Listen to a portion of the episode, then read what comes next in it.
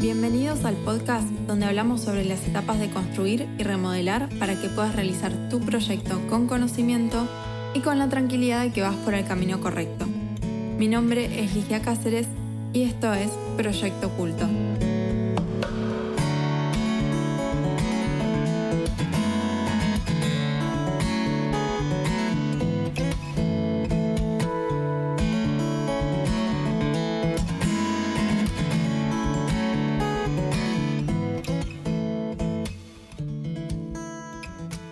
Hola y bienvenidos a este tercer episodio donde vamos a seguir hablando sobre el proceso para construir. Y yo creo que este tema es el más temido, que son los costos involucrados en una obra. Pero vamos a hablar de cómo se pueden organizar y cómo se puede optimizar ese presupuesto. En el episodio anterior nos enteramos de que existen ciertas normas que rigen sobre nuestro terreno. Y ahora que tenemos este conocimiento podemos saber qué y cómo se puede construir. Y esto directamente impacta sobre nuestro presupuesto. Para organizar cuánto vamos a gastar o cuánto podemos permitirnos gastar, necesitamos saber cuáles son los costos de las tareas que involucran nuestro proyecto, desde el inicio del diseño hasta finalizar la construcción. Las tareas que se deben realizar en una obra dependen del alcance del proyecto. Esto no siempre quiere decir que una obra nueva va a tener más tareas que una remodelación. Muchas veces las remodelaciones pueden tener más tareas porque requieren de demoler, colocar, sacar y volver a colocar de nuevo. Así que una nueva construcción no quiere decir que va a ser más costosa que una remodelación. Entrando al tema, seguramente hayan escuchado hablar del costo por metro de construcción. Y este monto está dado por el análisis de precios de materiales, herramientas y mano de obra de lo que se necesita para la construcción de una vivienda, exactamente de un metro cuadrado. Pero este monto tiene muchas variantes y hace que este costo por metro cuadrado sea una aproximación muy generalizada. El real costo de tu obra va a depender de tus decisiones a lo largo de este proceso. Este monto realmente puede variar dependiendo del diseño del proyecto, también hablando en términos de estructuras, las aberturas que se van a colocar, los herramientas de distintos tipos y sobre todo las terminaciones a colocar. El costo por metro cuadrado que usualmente encontramos en internet, en revistas o en diarios o que las personas nos dicen, es un, como dije, un costo muy generalizado que usualmente toma terminaciones típicas que se utilizan tanto en viviendas o en edificios en altura. Eh, este costo por metro cuadrado tenemos que tener en cuenta que el costo de hacer un metro cuadrado de cocina no es el mismo que hacer un metro cuadrado de living. Así que como digo, es un costo muy generalizado y nosotros tomando ciertas decisiones podemos subir o bajar ese costo.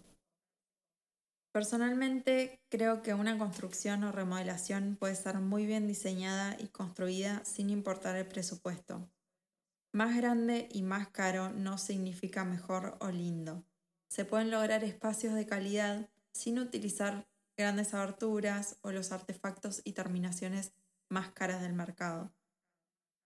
También creo que a lo que se debe apuntar es a lograr una construcción de calidad para que perdure en el tiempo de la mejor manera posible y de esta forma vamos a poder evitar esos costosos y estresantes arreglos de filtraciones, roturas de caños, rajaduras de muros, entre otros problemas que puedan surgir. Tanto el proceso de diseño como el proceso de armar los planos y la construcción tiene su tiempo, lleva su tiempo, para que esto sea de calidad y pueda perdurar en el tiempo. La realidad es que rápido, bonito y barato se conoce como una mala combinación de características y esto también se aplica rubro de la construcción. La realidad es que lo superficial de la casa, las terminaciones que vemos, son fáciles de modificar. Pero la estructura y las venas, como se las podría llamar a las instalaciones, es muy probable que no se actualicen a lo largo de la vida útil de la vivienda. Así que esto es importante tenerlo en cuenta al momento de que comencemos a priorizar los costos de nuestro proyecto. Entonces, para volver al tema de costos por metro cuadrado y ser más detallistas, podemos hablar de dos tipos de precio. Uno de obra gruesa, que son todos los materiales de estructuras, aberturas, instalaciones sanitarias, instalaciones de gas, de agua, de electricidad, de cubiertas y contrapisos. Y otro es el precio de la obra fina, que aquí es donde se encuentran las terminaciones, los artefactos, los amoblamientos, pinturas, etc. Cuando pensamos en el presupuesto es importante saber en el contexto en el cual se encuentra nuestro terreno, ya que una casa de 600 mil dólares en un barrio de 150 mil dólares puede ser muy difícil de vender en un futuro. Hay que tener en claro cuál es el objetivo de la vivienda y tener en cuenta cuál es nuestro contexto. Si organizamos bien nuestro proyecto, lo vamos a poder construir en etapas. Organizar en términos desde el inicio de idea, cuando armamos los planos, para saber cuáles son nuestras posibles necesidades en el futuro, ya podemos dejar en claro cómo va a ser la construcción a futuro. Creo que también es importante reconocer que no sabemos muy bien cuál es nuestro futuro, entonces a veces es bueno no asumir mucho cuando queremos construir nuestra casa para siempre. Posiblemente hoy en día podremos tener una planta baja sin problema, pero sí tener diseñado la planta alta para saber cómo podrá ser nuestra casa a futuro si es necesario agrandar la vivienda. Entonces, para englobar los costos de una construcción o remodelación, tenemos que saber cuáles serán los costos para cada etapa. Generalmente al principio tendremos costos de trámites municipales como carpeta de obra, aprobación de plano, derechos de construcción, impresión de planos, etc. Y estos costos iniciales van a depender de tu ubicación y con quién estés trabajando. Luego seguiremos con los costos que nos trae el terreno, que dependen de dónde estamos ubicados. Si es una zona urbana o rural, nuestros costos serán diferentes, ya que un lugar más alejado de la ciudad tendrá costo de transporte tanto de mano de obra como de materiales. Las características del terreno también van a afectar los costos, si es plano, si es inclinado, con mucha vegetación, el tipo de suelo, etc.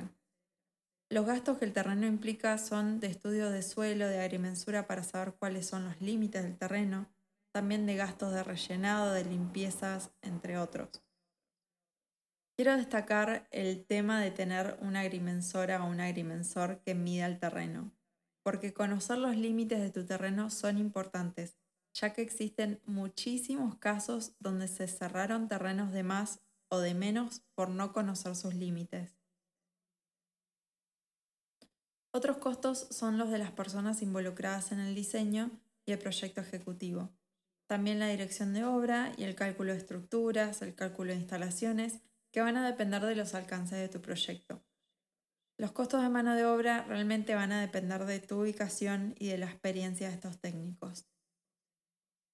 Quería comentar que algunos de estos costos se obvian, pero en el caso de desconocer el tipo de suelo o no generar cálculos de estructuras correspondientes, puede llegar a ser un problema. Yo recomendaría que, si no se va a hacer un estudio de suelo, tendrían que averiguar con los vecinos cuáles son las fundaciones utilizadas para su vivienda. Para cada tipo de suelo existe una fundación correcta y es bueno saberlo antes de que se nos hunda la casa. Y en cuanto a cómo averiguar ciertos costos, yo les quería dejar información sobre herramientas que existen para poder hacer presupuestos desde globales, como se dice cuando se habla, por ejemplo, de costo por metro cuadrado, a presupuestos detallados. Estos presupuestos tienen distintas instancias en el proyecto. Por ejemplo, si en un comienzo hacemos un bosquejo de lo que necesitamos y sabemos que son 16 metros cuadrados, podemos multiplicar esta cantidad por lo que hoy encontramos por costo por metro cuadrado en cualquier lugar. Y así obtendremos un costo global, el cual tomaremos como guía, pero no un precio final.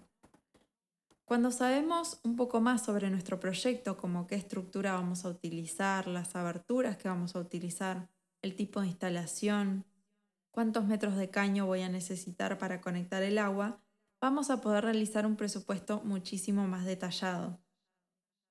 Generar estos presupuestos desde el global hasta el detallado significa que vas a estar en distintas instancias de tu proyecto. Y en estas instancias vamos a poder tomar decisiones para realizar modificaciones antes de comenzar a construir y así podemos ajustar el presupuesto a nuestro bolsillo. En el caso de Argentina, la inflación es un tema a incorporar dentro de nuestro presupuesto, así que cuando estemos planificando no estaría mal calcular un porcentaje de inflación. Cuando vamos a pensar en la mano de obra y el costo de la misma, yo sugiero contactarse con personas de rubro que les pueda decir cuánto cuesta y el tiempo que les llevaría a realizar las tareas. Esto sobre todo para saber con certeza los costos de tu zona en particular. También es bueno comenzar a consultar desde el inicio, cuando todavía tenemos el proyecto en papel, para asegurarnos de que lo que está plasmado se puede llevar a la realidad por la persona que lo va a construir. Ahora les quiero contar cómo pueden hacer para mejorar los costos de su obra. El tiempo es igual a dinero, entonces planificar es uno de los puntos claves para obtener el mejor costo para tu construcción. Esto significa que la obra tiene que estar bien documentada con todas las especificaciones constructivas correspondientes antes de comenzar a construir. Y esto es la planificación. Este proceso puede parecer muy lento y pesado, pero créeme que realmente vale la pena. El tiempo es realmente uno de los factores más costosos, entonces si hay dudas sobre lo que hay que hacer, se va a generar un ida y vuelta para encontrar las soluciones a esos problemas. Lo bueno es que sobre especificaciones y materiales y cómo se realizan las cosas hay muchísima información. Los fabricantes usualmente tienen instructivos para poder aprender cómo se utilizan sus materiales y los tiempos que estos requieren. El segundo tema que nos ayuda a optimizar los costos es saber que si buscamos elementos estandarizados del mercado, posiblemente podremos acotar los costos y construir más rápido. Y si hacemos un proyecto muy personalizado, esto va a hacer que los elementos se tengan que fabricar con medidas específicas y no solo lo haga más costoso, sino que tardará más tiempo en realizarse la obra. Como hablamos anteriormente, los espacios como las cocinas y los baños son los metros cuadrados más costosos de nuestra vivienda.